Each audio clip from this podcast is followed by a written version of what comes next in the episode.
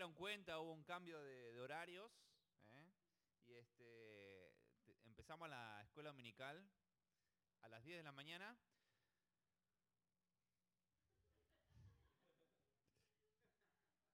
Este, así que bueno, siempre hay una excusa para llegar tarde. Hoy era el Día del Padre, entonces todo el mundo llegó tarde porque hicieron desayuno a sus padres, tostadas y no sé qué más.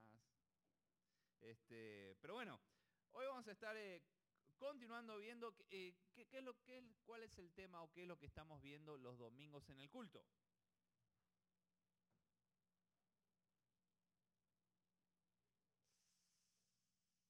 No piense en el domingo pasado porque fue hubo bautismo, culto unido, así que y el anterior,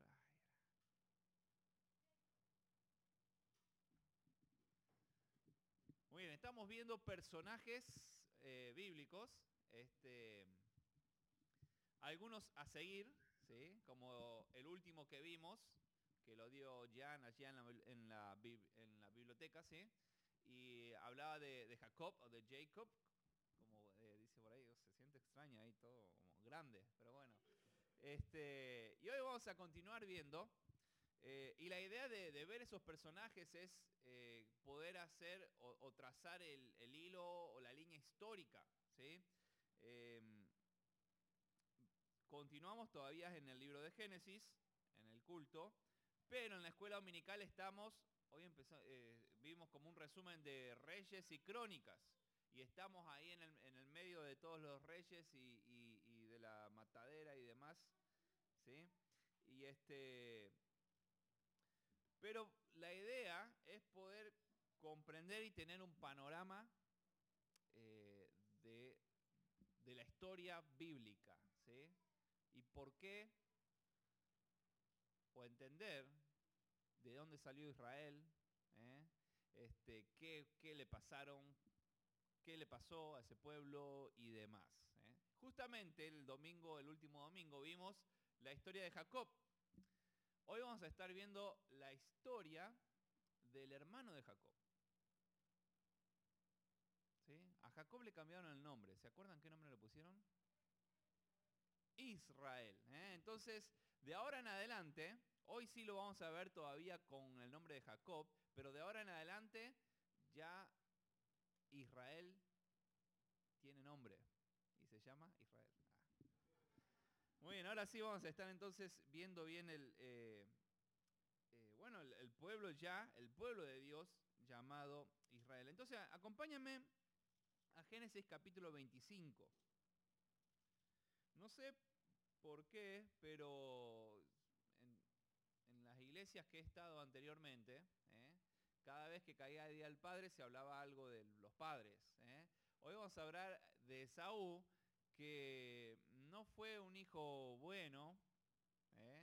este, no sé cómo fue como padre, no lo dice la palabra de Dios, pero bueno, este, vamos a, ver eh, la vida de Saúl y vamos a estar viendo algunas enseñanzas en cuanto a eso, ¿sí?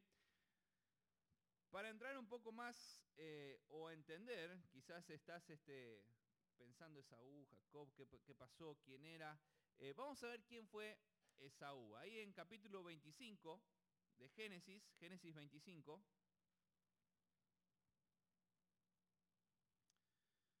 versículo 19 dice así, estos son los descendientes de Isaac, hijo de Abraham. ¿Recuerdan de Abraham? Sí. Abraham, dice, engendró a Isaac. Recuerda que, que Abraham llevó a Isaac, lo iba a sacrificar porque Dios le pidió, levantó el cuchillo y ya Dios dijo, alto, alto, alto. Puso un cordero. ¿sí? Entonces ese mismo Isaac, donde Dios le había prometido a Abraham y también a Isaac que iban a ser una gran nación este, y demás, ahí dice, versículo 20 dice, y era Isaac de 40 años cuando tomó por mujer a Rebeca, hija de Betuel, arameo de Padam Aram, hermana de Lamán arameo. Y dice, y oró Isaac a Jehová por su mujer, que era estéril. Y lo aceptó Jehová y concibió Rebeca, su mujer. Y dice 22, y los dos y los hijos luchaban dentro de ella y dijo, si es así, ¿para qué vivo yo? Y fue a consultar a Jehová. Y Jehová y le respondió Jehová, dos naciones hay en tu seno, y dos pueblos serán divididos desde tus entrañas. Un pueblo será más fuerte que el otro pueblo, y el mayor servirá al menor. Y dice, cuando se cumplieron sus días para dar a luz, he aquí había gemelos en su vientre. Y salió el primero rubio, y era todo velludo, como una pelliza. Y llamaron su nombre Esaú. Ahí aparece nuestro personaje del día de hoy. Continuamos el 26, dice, después salió su hermano, trabada su mano al calcañar de Esaú, y fue llamado su nombre Jacob. Y era Isaac de edad de 60 años cuando, dio, cuando ella los dio a luz. Entonces, para, para, para que comprendamos, ¿sí? Esaú, ¿quién era? Era hijo de Isaac y de Rebeca, como dice aquí. Eh, y a propósito, quizás abriendo paréntesis, Dios había prometido a Abraham que iban a ser una nación grande. Ahora, Abraham se casó, su esposa era estéril. ¿eh? O tenía problemas para dar a luz. Y dice que Sara dio a luz a la edad de 90 años. ¿eh? Ahora, del hijo que iba a dar, iba a ser multitudes y un, gran pueblo, se casa y otra vez. La esposa de Isaac, dice la palabra de Dios ahí, era estéril. ¿eh? Qué cosa, ¿no? ¿Por qué Dios la eligió a ella? Pero bueno, quizás también para mostrar su poder y demás. Dice que Isaac ora a Dios, Dios ahí este, hace su obra, eh, Rebeca queda embarazada, pasa algo en su, en su vientre, se mueven tanto, se mueve tanto los bebés, pero ¿qué pasa? ¿Eh? Y él dice que, la palabra de Dios dice que, estaban como luchando dentro de, sí. Y incluso cuando salen, ahí sale el primero y dice que el, segundo bebé venía agarrado del talón ¿eh? y ahí le, colocan eh, sus nombres y demás. Ya Jan habló de Jacob, espectacular fue esa, esa enseñanza y, toda su historia de que estaba Jan, dije, peor que José Levi ahí marcando todos los puntos y demás. Este, entonces vamos a, a hablar o enfocarnos más especial en Esaú, aunque, como son gemelos, ¿eh? como, como, la vida de los gemelos o de los mellizos siempre van disque juntas para todos lados, hasta se ponen la misma ropa y demás, este, van a ir muy, y, cada vez que hablemos de, de, Esaú, vamos a tocar también a, Jacob. Entonces ahí el hermano, ¿quién era Esaú? También era el hermano gemelo de Jacob, que Dios luego le cambió el nombre que le puso el nombre de Israel. Eh, si vamos si al texto bíblico, Esaú era el primogénito de Isaac. ¿Qué pasa con el primogénito? Ajá, hereda. ¿sí? Es el, el que, es más, bueno, todos los hijos heredan algo, pero el primogénito se lleva la mejor parte. ¿sí? Aunque no reparte, se lleva la mejor parte. ¿sí? Este, y podemos ver que ahí Esaú, dice, el primogénito Isaac, eh, tenía una preferencia especial sobre los otros hermanos, incluso a la hora de, no solamente en la herencia, sino a la hora de, comer o de sentarse en la mesa o de sentarse ahí, en, no sé si era mesa o donde se sentaban en aquel tiempo, pero en la, comida él tenía su primer puesto un lugar eh, privilegiado, un lugar mejor. Este, también, como decíamos ahí, se le aseguraba una doble porción de la herencia de su padre. Y hablando de quién era su padre, Isaac, podemos decir también tenía, este, tenía la preferencia de, que él iba a cumplir la promesa que Dios había hecho, le había hecho a él. ¿Por qué? Porque era su, primogénito. Una cosa, eh, quizás para tocar a algo de Saúl, dije que no iba a tocar mucho, pero de, Jacob. Jacob significa, no sé si tú lo habías dicho, significa suplantador. ¿sí? Y es más, ahí comentaristas hablan, dice que, que el niño venía agarrando el talón del otro, ya desde ese momento, dice, mostrando que él iba a tomar el lugar del otro. ¿sí? Y, este, y después, un tiempo más adelante, Esaú dice, cuando él se da cuenta que ya perdió todos sus, derechos y privilegios, él dice, por eso, le, bien puesto, le pusieron el nombre del suplantador. ¿sí? Y, este, y ahí, ahí lo vemos entonces ahí a, los dos hermanos. ¿eh? Eh, fíjate que en, en, los versículos 22 dice Dios, y los hijos luchaban, eh, perdón, sí, 22 dice, los hijos luchaban eh, dentro de ella y dijo, ahí está hablando Rebeca, si es así, ¿para qué vivo yo? Y fue a consultar a Jehová. Y fíjate que Dios ya tenía marcado y planeado toda la vida de estas personas, tenía sus planes, y dice, dos naciones hay en tu seno, dos pueblos serán divididos desde tus entrañas. Dice, un pueblo será más fuerte que el otro, y el mayor servirá al menor. ¿sí? Aunque quizás podemos decir que era lo obvio que Saúl era el, primogénito, era el que iba a continuar, era el que iba a llevar todo, eh, eh, el, el, que se iba a llevar la herencia y la promesa y demás. Desde antes que nacieran, ya Dios sabía y estaba diciendo, el mayor va a servir al menor. O sea que Dios había escogido a Jacob como, como sucesor y, y, y, como, como, primogénito, pues, este, aunque el otro, aunque Saúl nació antes. ¿sí? Vimos entonces que incluso antes de nacer ya había diferencias, ¿eh? se estaban peleando ahí en el, en el vientre. Al nacer también este, vemos a, a, Jacob que le estaba agarrando el talón de Saúl. Incluso en su, a pesar de que sean gemelos, había diferencia en su, en su físico. ¿eh? Este, ahí en el, en el versículo 20, 25 dice, y el primero, eh, y salió el primero rubio, y era todo velludo, como una pelliza. No sé lo que es una pelliza, no lo busqué, la verdad que no le presté atención. Pero la palabra de Dios nos dice que el man, como un abrigo, ¿sí? Será, un abrigo de, de piel. Ah, mira, ahí está. Ahí está la respuesta. ¿eh? El man tenía pelo por todos lados. ¿eh? Y fíjate lo que, lo que dice la palabra de Dios de, de, Jacob. Eh, un poquito más adelante, ahí no nos lo dice.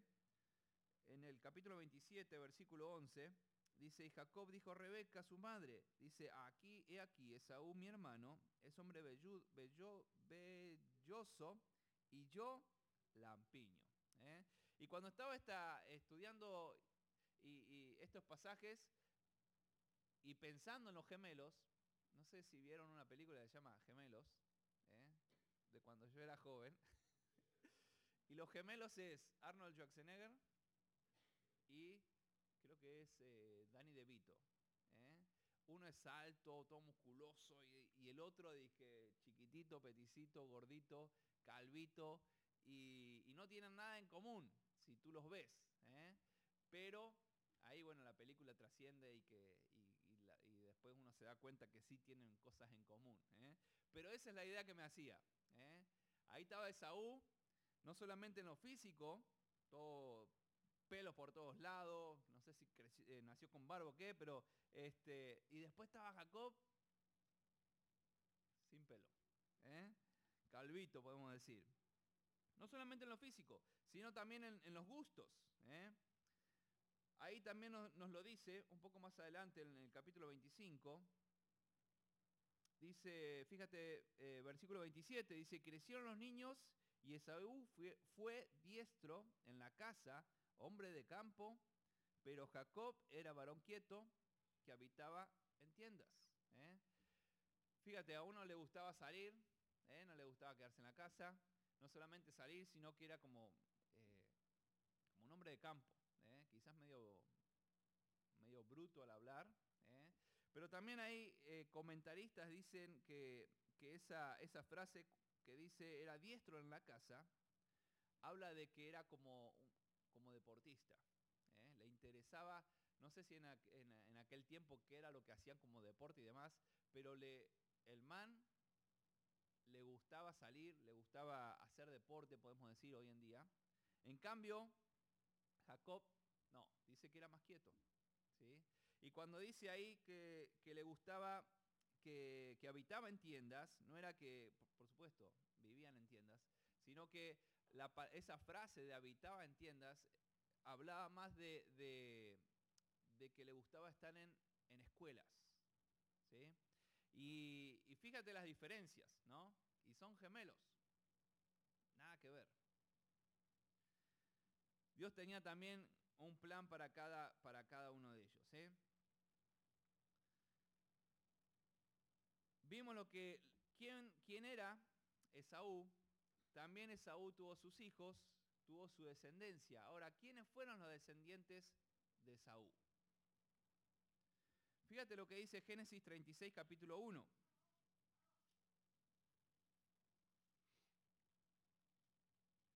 Dice, estas son las generaciones de Saúl, y antes de empezar a nombrar todo, dice, el cual es Edom. ¿sí? ¿Quién era Edom? ¿Eh? ¿O quién quiénes eran los edomitas? Justamente, los descendientes de Saúl. ¿eh? Ellos se habían si te ubicas ahí en el, mapa de tu, Biblia, está el mar de Galilea, el río Jordán que baja, el mar muerto está abajo, y justo e, Edom se ubica en el sureste del mar, eh, del mar muerto. Eh, ellos habitaron ahí. Eh, podemos decir, era como, se hicieron como un país aparte. Pero, a lo largo de la historia, Edom siempre estuvo en contra del pueblo de Dios. Aquí tengo algunas cosas, por lo menos seis puntos anotados, no lo vamos a buscar, sino solamente a nombrar. Siempre los descendientes de Saúl estuvieron en contra de Israel. En Números capítulo 20, cuando Moisés viene con todo el pueblo de Israel saliendo de Egipto, tiene que pasar por donde está, por, Edom. ¿eh? por, las, por ciudades de, los edomitas. Entonces Moisés habla y dice, vamos a pasar solamente por la calle principal, nadie va a tomar nada, este, ni, ni vamos a tomar agua de, sus ríos, y, no, y, los edomitas dicen, no, ustedes no pasan por aquí. No lo dejaron pasar, tuvieron que bordear y un lío bárbaro. ¿eh? Un poco más adelante, este, los edomitas también eh, se rebelan y hacen guerra contra Saúl contra el rey Saúl. Y ya agarramos los reyes como estamos viendo hoy. No solamente contra Saúl, después viene David, guerra contra, contra, contra David y contra Israel. En el tiempo de Salomón, aunque no hubo guerra, siempre estuvieron en contra y tratando de, ir en contra de, del, rey Salomón y de, Israel por, eh, por, consiguiente. En Segunda de Crónicas capítulo 20 nos habla también que estuvieron en contra del rey Josafat y también en Segunda de Crónicas capítulo 21 estuvieron en contra del rey del rey Jorán. Y siempre, siempre los edomitas contra del pueblo de Israel. Desde la panza de su madre, peleando. Y hoy es el día, bueno, Israel tiene problemas con toda la, gente a su alrededor. ¿eh? Y no sé si hay edomitas hoy por hoy viviendo ahí en ese lugar, pero ese lugar también está en contra de Israel el día de hoy. ¿eh? Ahora, ¿cómo habla Dios de Saúl? Acompáñame a un versículo que está en Hebreos capítulo 12. ¿Qué características le da Dios a Esaú? ¿Alguien puede leer Hebreos 12, 16? Por favor.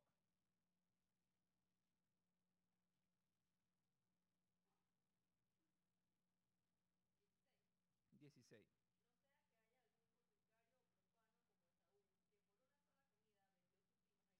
Muy bien, y ahí le da dos características. ¿eh? La verdad que, que le da duro Dios. Ahí cuando, cuando, cuando en este versículo, cuando ahí el escritor de Hebreos escribe, y las dos características son, dice, fornicario y profano. ¿eh? Yo busqué estas dos palabras y rápidamente el significado, no, no sé mucho de, sus originales, así como Willy y demás, ¿eh? pero hablando de, la palabra esa fornicario, viene de la, de la raíz pornos, ¿eh? y también se puede dar una definición como prostituto. ¿eh? ¿Y sabes qué, qué significa eso? Dice que se vende por dinero. Justamente Jan habló en cuanto a eso la vez pasada y vamos a tocar un poco eh, el día de hoy también. ¿eh? Esaú vendió todo lo que tenía, quizás no por dinero, sino por un plato de comida. ¿eh? Fornicario y dice también profano. La palabra profano habla de algo pagano, algo mundano, o algo que, o alguien que no le interesa lo espiritual, espiritual. Y quizás Esaú no fue un fornicario en lo físico, pero sí fue un fornicario en la parte espiritual. ¿sí? Vendió, se vendió por dinero, se vendió por algo que quería. Entonces, vamos a pensar entonces en, ahora sí, en, la vida de, de, Saúl y quizás algunas cosas, aplicaciones a nuestra vida. ¿eh? Porque de qué nos sirve de que, saber quién era Saúl y, que Dios le dice profano y, fornicario si no podemos sacar alguna aplicación para nuestra vida. Así que acompáñame nuevamente a Génesis capítulo 25. Y ahí vamos a ir leyendo algunos versículos este, rápidamente. Y vamos a estar viendo entonces algunas aplicaciones. En Génesis capítulo 25 podemos ver que, podemos ver ahí el trato que Saúl hizo con Jacob. ¿sí? Y, Jan habló de eso. ¿sí? Ahí, fíjate, 27, dice, ya lo leímos, dice, y, crecieron los niños, y Esaú fue diestro en la casa, hombre de campo, pero Jacob era varón quieto y habitaba en las tiendas. 28, fíjate, hasta los padres estaban divididos ahí con el amor, dice. Y amó Isaac a Esaú, porque comía de su casa, mas Rebeca amaba a Jacob. Y guisó Jacob un potaje, y volviendo Esaú del campo, cansado, dijo a Jacob, te ruego que me des eh, a comer de ese guiso rojo, pues estoy cansado, por tanto fue llamado su nombre Edom. Y fíjate, y podemos ver que Jacob era un israelita, un judío. ¿eh? Fíjate lo que hace Jacob. Y Jacob le respondió, véndeme en este día, no te lo voy a regalar. ¿eh? Véndeme en este día tu primogenitura. Entonces dijo Saúl, he aquí, yo me voy a morir. ¿Para qué pues me servirá la primogenitura? Y Jacob, y dijo Jacob, júramelo este, en este día. Y él le juró y vendió su primogenitura. Entonces ahí está el trato entre los dos hermanos. ¿eh? Llega, llega Esaú cansado de andar, de dar vuelta, de andar cazando, y dice, ah, tengo un hambre que me muero. ¿Alguna vez dijiste esa frase? Tengo un hambre que me muero. ¿eh? Te comes una, una barrita cereal y ya, todos los días. Algunos dicen, me comería hasta una vaca. ¿eh? Tengo un hambre que me muero, dice. Y qué rico olor. ¿eh? Justo, no sé por qué, casualidad o qué, Jacob estaba cocinando o terminando de cocinar. ¿eh?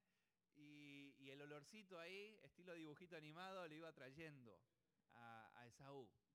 Y Esaú dice, ah, un poco de eso. Me muero, dame un poco de eso. Necesito comer. Entonces ahí Jacob no era lerdo ni perezoso, dijo, bueno, yo te doy, pero a cambio dame tu primogenitura. ¿eh? Y el otro, bueno, total, me voy a morir, dijo. Y se la dio. ¿eh? Y sabes qué, vamos a ver algunas cosas. Entonces, en primer lugar, o pensando que Saúl se preocupó solo por satisfacer sus deseos naturales, ¿eh? sus deseos del cuerpo. Ahí, vimos cómo fue el, trato y quizás este, pensando en lo que valió. ¿Cuánto valió ese plato de comida? Yo creo que ese plato de comida fue y es el segundo plato más caro de toda la historia. El segundo. ¿eh? ¿Por qué? Le valió todos sus derechos, todas sus bendiciones, toda su, su herencia. ¿El primero cuál fue? El fruto prohibido. ¿Eh? No la manzana.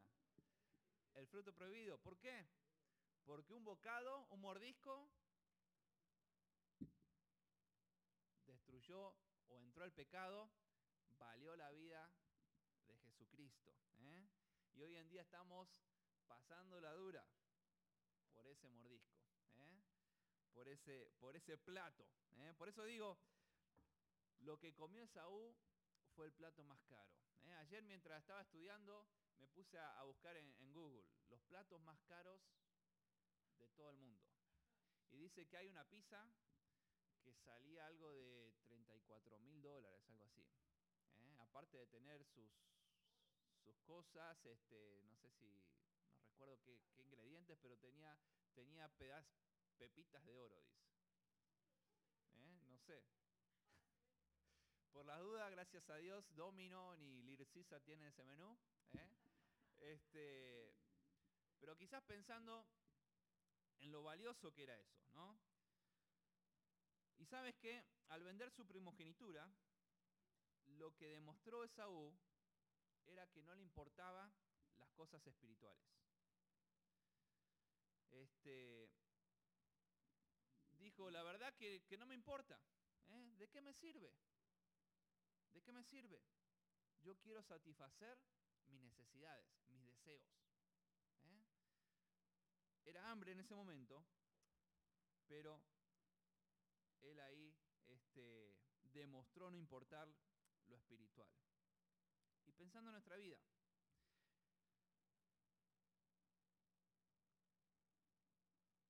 ¿te importa lo espiritual?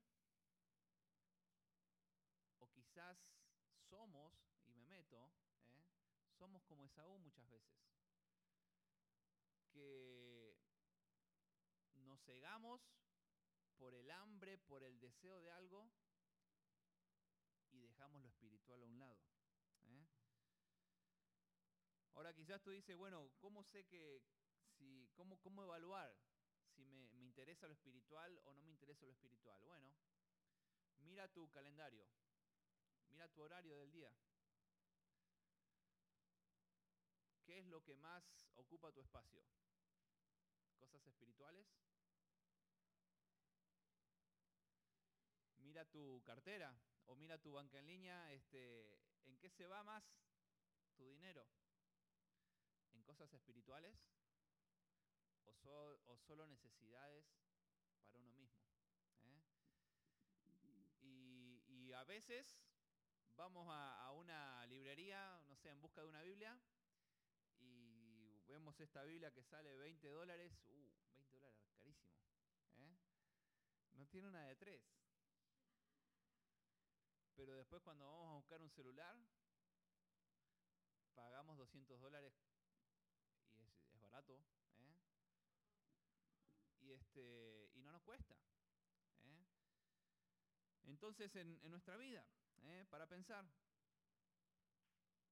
¿nos está importando la parte espiritual? ¿Nos está importando nuestro, nuestro futuro? ¿Sí? Como veíamos hoy con José Levi, lo que siembras vas a cosechar. ¿eh? Entonces, si no empezamos a sembrar cosas espirituales en nuestra vida, no vamos a poder cosechar cosas espirituales también. Ahí Esaú, haciendo eso, se dejó controlar por sus deseos, como decíamos. ¿eh? Él estaba ciego del hambre. ¿eh? Y entre paréntesis, si vas a hacer súper, no vayas con hambre. ¿sí? Come antes de ir a hacer súper. ¿Por qué? Porque cuando vas al súper con hambre, compras el doble. ¿eh? Y, ay, que esto, y, compras pan de molde, pan este pan flauta y pan y después se te, pudren los panes porque pero tenías tanta hambre que compraste diferentes panes compraste esto compraste el otro y sucede ¿eh? sucede o cuando vas este eso pasa también en campamento llegan al, mediodía un hambre los chicos y dije y la, cocinera un poquito más un poquito más más más y cuando llega ahí a la, a la comida claro mitad de plato ya no doy más este, el hambre nos ciega. Muchas veces nuestros deseos nos ciegan, no nos deja ver lo que estamos haciendo. Y pensando en nuestra vida, ¿eh? ¿Por qué cosas nos estamos o te estás dejando controlar? ¿Qué es lo que te está cegando? Para que no puedas ver si, verdaderamente vale la pena comprar ese potaje, esos porotos, o no. Pensando quizás este, em, en Esaú en ese momento, ¿tú no crees que, él, que en su casa no había un pedazo de pan? Como para calmar un poco y mientras se preparaba una cosa él. O está bien que la mamá quería a Jacob, pero seguramente toda mamá tiene ahí guardadito algo, este, metido por ahí. Eh, si no, no sé, por lo menos yo cada vez que voy a mi casa, a la casa de mi mamá, mi mamá siempre tiene comida guardada por ahí. ¿eh? Este, piensa, piensa, ¿qué es lo que te, lo que te está cegando? Lo que te está controlando. Quizás es el enojo a alguien, quizás este, estamos guardando rencor y por, por ese rencor nos estamos, no estamos viendo bien. Quizás son pleitos o quizás es competencias por lo que hago con otra persona. Seamos como Esaú, que nos cegaba ¿eh? ese deseo, que cegaba ese, lo cegaba ese deseo de, de comer, de satisfacer su, su, apetito, sus deseos naturales. Tengamos cuidado con qué cosas hacíamos nuestro hambre. ¿eh? No solamente ahí que, lo que demostró ahí, fíjate también que su razonamiento fue, fue muy débil. ¿eh? En el versículo 31 y 32 dice, más, bueno, en el, en el 32 dice, ¿para qué pues me sirve la primogenitura? ¿Eh? Y ahí cuando dice, un poco más adelante, que dice, este... Mm,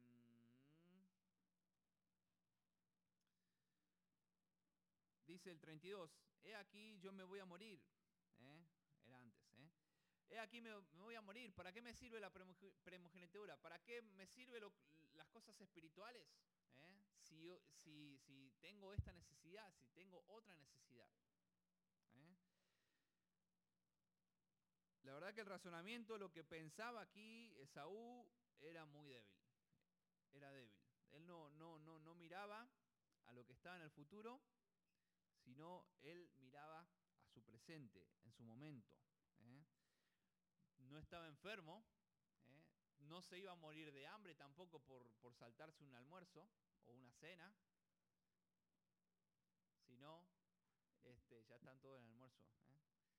si no, este, él estaba, él estaba cegado por eso. ¿eh? Seguimos entonces. Fíjate, versículo 33 y 34, cómo él actúa después. Dice, eh, entonces Jacob, el 34, dice, entonces Jacob dio a Esaú pan y, del guisado, o sea que no se lo dio todo, sino que le dio parte. Le dio del guisado, dice, de las lentejas, y comió y bebió y se levantó y se fue. Y así dice, menospreció Saúl la primogenitura. Y fíjate que, ni, cargo de conciencia tuvo, ni se arrepintió en ese momento, ni se dio cuenta de lo que había hecho para mí. Dice que comió siguió adelante. Si no nos cuidamos, dice, aquí anoté, el pecado también puede formar una parte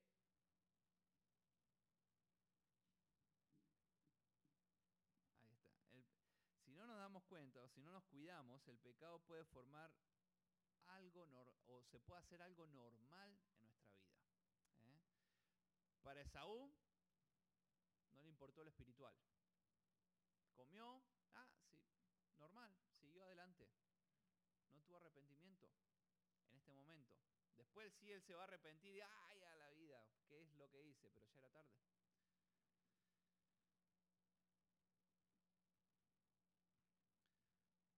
Fíjate un poco más adelante, vamos al capítulo 26, lo que hizo Esaú, ya dejando eso, eh, el trato de la lenteja y todo eso. Fíjate también, eh, capítulo 26, versículo 34, dice, y cuando Esaú era de 40 años, tomó por mujer a Judith, hija de Beeri, Eteo, y a Basemat, hija de Loneteo. Y fíjate que, también no solamente no le, no le importó lo espiritual, sino que también no le importó el obedecer o el seguir el ejemplo de sus padres. ¿eh? Dios había dicho a Abraham y Abraham le había dicho a Isaac que no tomaran esposas de los cananeos. ¿eh? Es más, Abraham, eh, perdón, Abraham, sí, Abraham mandó a Isaac a buscar hasta, hasta allá, hasta, hasta Padaram, Padam Aram, por allá, su esposa se la trajo y este y vamos a ver que, que- que Isaac también manda después a Jacob a buscar hasta allá una, una esposa, ¿no? Pero fíjate que aquí Esaú, ah, no le importó eso, sino que él tomó ahí de, de las mismas cananeas. Y fíjate lo que pasó. ¿Cuál fue lo que dice en el versículo 35? Dice, y fueron amargura de espíritu para Isaac y para Rebeca. ¿eh? A Esaú no le importó obedecer a sus padres. Y es más, su desobediencia trajo amargura a sus padres. Este, no solamente desobedeció a sus padres, sino también que desobedeció a Dios. ¿eh? Claro, si ya no le importaba lo, lo espiritual, desobedeció a Dios. Quizás pensando, ¿eh? si estás considerando o si estás en una relación con alguien que no es cristiano, lo que te espera si sigues adelante es el, versículo 35, amargura de espíritu. ¿eh? Y, y ten cuidado, ten cuidado de no ser como Esaú en, este, en esto. ¿Por qué? Pues dice la palabra de Dios que el matrimonio es para siempre, ¿eh? es para toda la vida. Esaú prefirió ahí satisfacer también sus deseos que obedecer a Dios. Seguimos un poco más adelante, capítulo 28. Ahora quizás él, él ve algo y quiere agradar a sus padres, pero a su manera. Fíjate lo que dice el versículo, los versículos 6 en adelante del capítulo 28. Dice, y vio Esaú cómo Isaac había bendecido a Jacob y le había enviado a Padam Aram para tomar para sí mujeres de allí, y que cuando le bendijo, le había mandado diciendo, no tomarás mujeres de las hijas de Canaán. Y como que Saúl dije, ah. ¿eh? Dice, y que Jacob había obedecido a su padre y a su madre, y se había ido a, Param, Padam.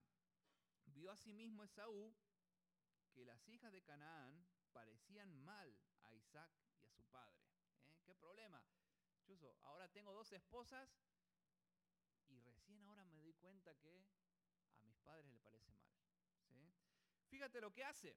¿eh? Quiere, quiere obedecer, por eso digo entre comillas, a sus padres, pero lo quiere obedecer a su manera. Y dice, entonces, dice, y se fue Saúl a buscar esposa. ¿A dónde? A Ismael. Y tomó para sí eh, por mujer a Malat, hija de Ismael, hijo de Abraham, hermana de, dice, y además de sus otras mujeres. ¿eh? Y fíjate que, ahí se da cuenta eh, Esaú, dice, ah, ok, están diciendo que no, no, no conviene agarrar cananeas. Capaz que Ismael pensó, dije, bueno, mi hermano fue a buscar a la casa de, de mi madre. Entonces yo puedo ir quizás a la casa de la casa de mi padre. ¿eh? Y él fue a buscar esposa de Ismael. ¿Recuerdan quién era Ismael? ¿Sí? Él era el hijo de Abraham por fuera de su matrimonio, podemos decir, ¿eh? con, con, Agar, ¿sí? con, la, con la egipcia. Ahora los ismaelitas, los descendientes de Ismael también eran, se hicieron enemigos del pueblo de Israel. Y fíjate que Saúl quiso agradar a sus padres, quiso obedecer a sus padres, pero a su manera. Y sabes qué?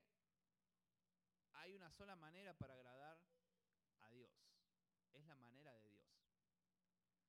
Quizás en, tu vida quieres agradar a Dios, pero quieres acomodarlo para tu manera, para tu conveniencia. Y sabes, eso es desobediencia. Entonces ten cuidado también. Si quieres obedecer a Dios, tenemos que buscar en su palabra cómo hacerlo. No tenemos que hacer algo parecido para agradar. Ah, bueno, pero si, si, si mi novio, bueno, no es, o mi novia, dice que no es, este, no es del mundo, él va a una iglesia, una iglesia católica. También, no.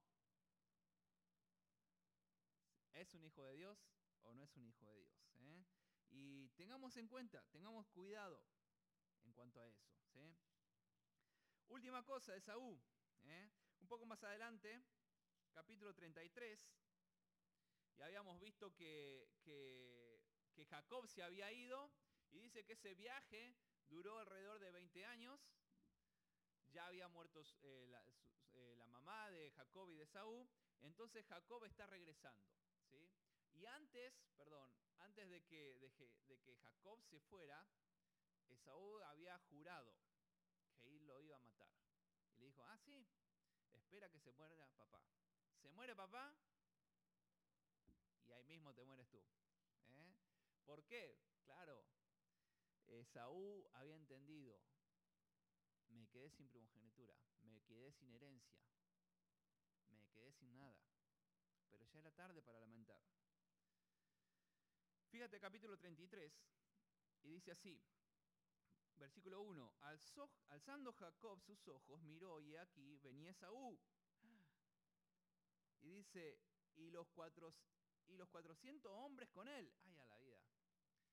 Yo me imagino que Jacob dijo, se viene, se viene dura. ¿eh? Murió nuestro papá. Se dio cuenta ahí. Y, este, y ya, ya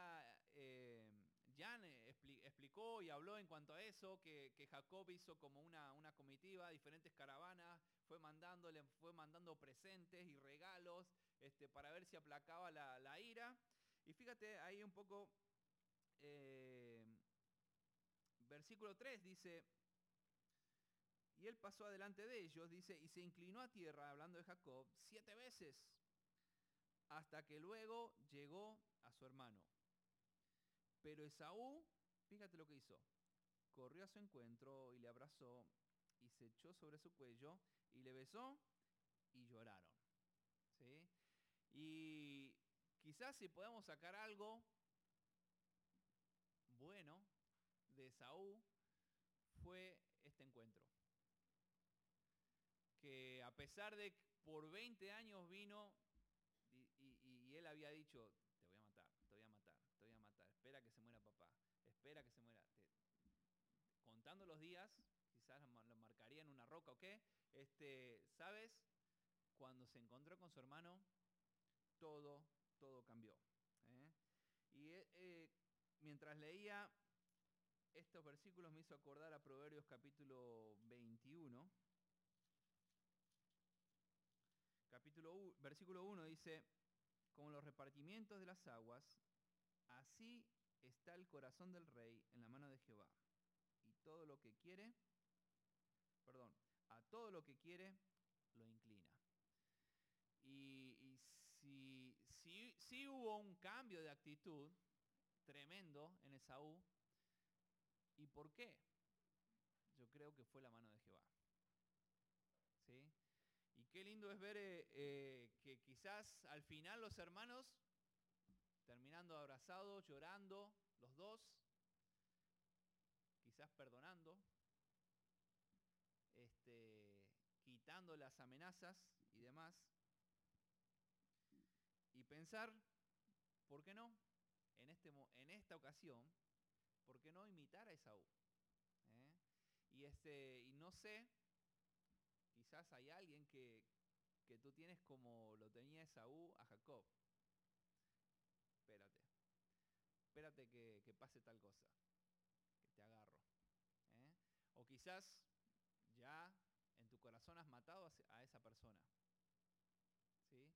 Y este, mi abuela decía, hay familiares que, que, vinieron de la Segunda Guerra Mundial cuando, cuando todo explotó allá de Italia, llegaron a Argentina y demás, y hay otros que se hundieron en el medio del, del, mar. ¿eh? Y, este, y, ella decía, bueno, quizás son personas que,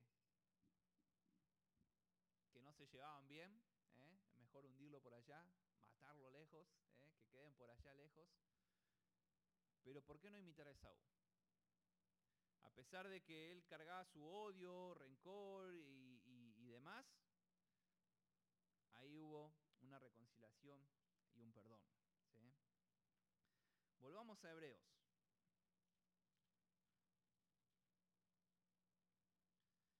Y me llamó mucho la atención estos, estos pasajes de Hebreos capítulo 12.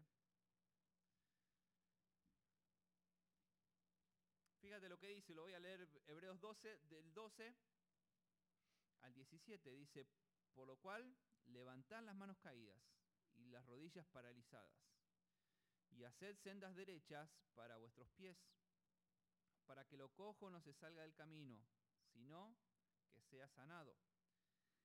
Seguid la paz con todos y la santidad, sin la cual nadie verá al Señor. Mirad bien, no sea que alguno deje de alcanzar la gracia de Dios, que brotando alguna raíz de amargura os estorbe, y por esta muchos sean contaminados. No sea que haya algún fornicario o profano, como Esaú, que por una sola comida vendió su primogenitura. Y pensando en estos versículos, yo pensaba, hoy en día en la iglesia puede haber Esaús. Puede haber eh, hermanos que sean como Esaú. Quizás que están dejando a un lado lo espiritual. Quizás, este, como vimos ahí, se están dejando cegar por algún enojo, por algún odio, por, por algún conflicto. Este, y tenemos que tener cuidado. Dice ahí, mirad bien, no sea que haya alguno. Y mi pregunta es, ¿será que aquí en IBP hay alguna Esaú? IBCP. Se me fueron algunas letras. ¿Sabes qué? Si es así, todavía estás a tiempo. ¿eh? Hoy en el, en el video que vimos con, con José Levi, eh, la nación de Israel, el, el, reino del norte creo que fue, dice que llegó al punto, a un punto de no volver atrás, no recuerdo cómo era la frase, del no retorno. Pero sabes, hoy en día Dios te está dando otra oportunidad. Si hay alguien así, ¿eh? si hay alguien que, que está actuando como Esaú, Dios está dando una oportunidad. Estás a tiempo. ¿Qué hay que hacer? Arreglar las cuentas con Dios. ¿Solo eso? Bueno, si hay que arreglar las cuentas con alguien más, con otra persona, hay que arreglarlas también. Arrepentirse Dice, mirad bien, no sea que haya alguno como Esaú. ¿eh? Y, mi oración es, es que, en primer lugar, que yo no sea como Esaú. ¿eh? Y en segundo lugar, que, que no seamos como cuerpo de, de- de- de Cristo, como iglesia, que no haya un Esaú aquí. ¿sí? Este, sino que deseemos las cosas espirituales. Vamos a orar. Dios, gracias por, por este tiempo y Dios, te agradecemos por, por la vida de, de Saúl. Gracias porque es un ejemplo también que tú colocaste, no lo, no lo ocultaste ni nada de eso, para que podamos aprender de cosas a no hacer, de cosas que tenemos que hacer. Y Señor, te pedimos Dios para que, que no seamos como Esaú, que no seamos fornicarios ni profanos en las cosas espirituales, Dios. Dios, ayúdanos a, a cada día a mirar bien, no sea que, que nos tropecemos, no sea que nos caigamos y comencemos a parecernos a, a Esaú. Y Dios te pido, si, si hay alguien aquí que está con algunas cual- cualidades de Esaú, Señor, toca su vida, toca su corazón y muéstrale que, que está a tiempo a arreglar las cosas. Dios, muéstrale que, que tú eres perdonador, que, que si Él va delante tuyo, Señor, a arreglar sus cuentas, tú le recibes con los brazos abiertos, Dios. Dios, ayúdanos a, a seguir adelante como cuerpo, como iglesia, y también ayudarnos unos a otros. Eh, te pedimos, Dios, para que, que nos ayudes a seguir creciendo y que las cosas espirituales sean lo, lo principal, Señor, en nuestra vida. Te lo pedimos en el nombre de Cristo. Amén.